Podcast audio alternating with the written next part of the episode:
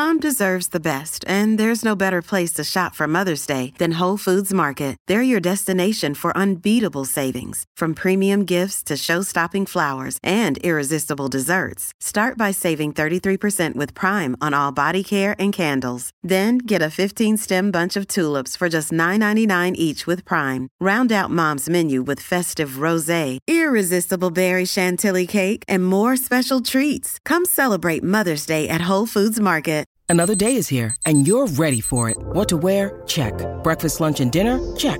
Planning for what's next and how to save for it? That's where Bank of America can help. For your financial to-dos, Bank of America has experts ready to help get you closer to your goals. Get started at one of our local financial centers or 24-7 in our mobile banking app. Find a location near you at bankofamerica.com slash talk to us. What would you like the power to do?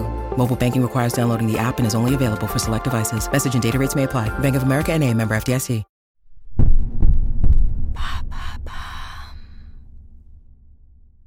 Qu'est-ce que le syndrome de la vessie timide? Merci d'avoir posé la question.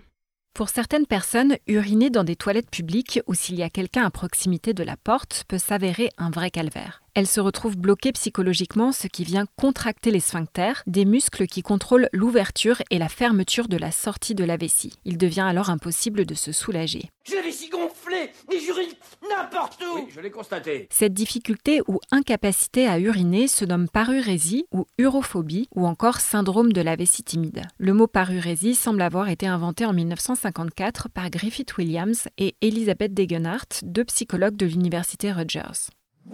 Il désigne autant une petite gêne passagère qu'une situation extrême qui empêche littéralement la personne de se soulager lorsqu'elle n'est pas seule ou qu'elle n'est pas dans des toilettes privées. Dans ce dernier cas, cela peut considérablement handicaper la vie sociale, professionnelle ou affective. Les concernés se retiennent d'uriner pendant des heures ou utilisent des stratagèmes d'évitement, par exemple ne rien boire de la journée. C'est la peur d'être vu ou entendu qui provoque ce trouble?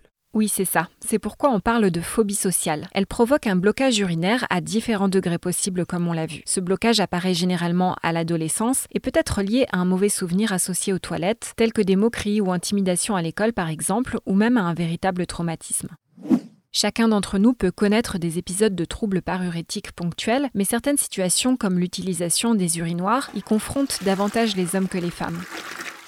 À ce sujet, Futura Science évoque les recherches de scientifiques de l'Université de Londres parues dans le British Journal of Criminology. Les résultats montrent qu'une majorité d'hommes se sent stressés ou intimidés dans les urinoirs. Que peut-on faire face à ces blocages? Pour trouver de l'aide et réduire ces troubles urinaires, les thérapies cognitives et comportementales ou TCC sont particulièrement indiquées. Des groupes d'entraide peuvent également être utiles, comme le forum en ligne proposé par l'association Parurésie Internationale France. L'association propose également des ateliers de désensibilisation.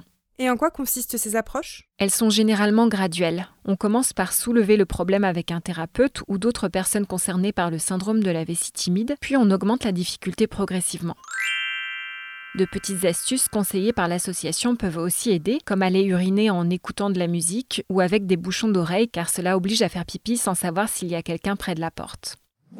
Steven Seufer, professeur à l'Université du Mississippi et président de l'association Parurésie Internationale, a co-rédigé le livre La phobie des toilettes publiques, le guide pour vaincre pas à pas votre syndrome de la vessie timide. Là encore, il s'agit d'une approche graduelle avec des exercices pour se désensibiliser aux situations stressantes. Le spécialiste estime qu'environ 7% de la population américaine souffre de ce trouble, chiffre qui serait équivalent en France. Maintenant, vous savez, un épisode écrit et réalisé par Émilie Drujon. Ce podcast est disponible sur toutes les plateformes audio et si cet épisode vous a plu, n'hésitez pas à laisser des commentaires ou des étoiles sur vos applis de podcast préférés.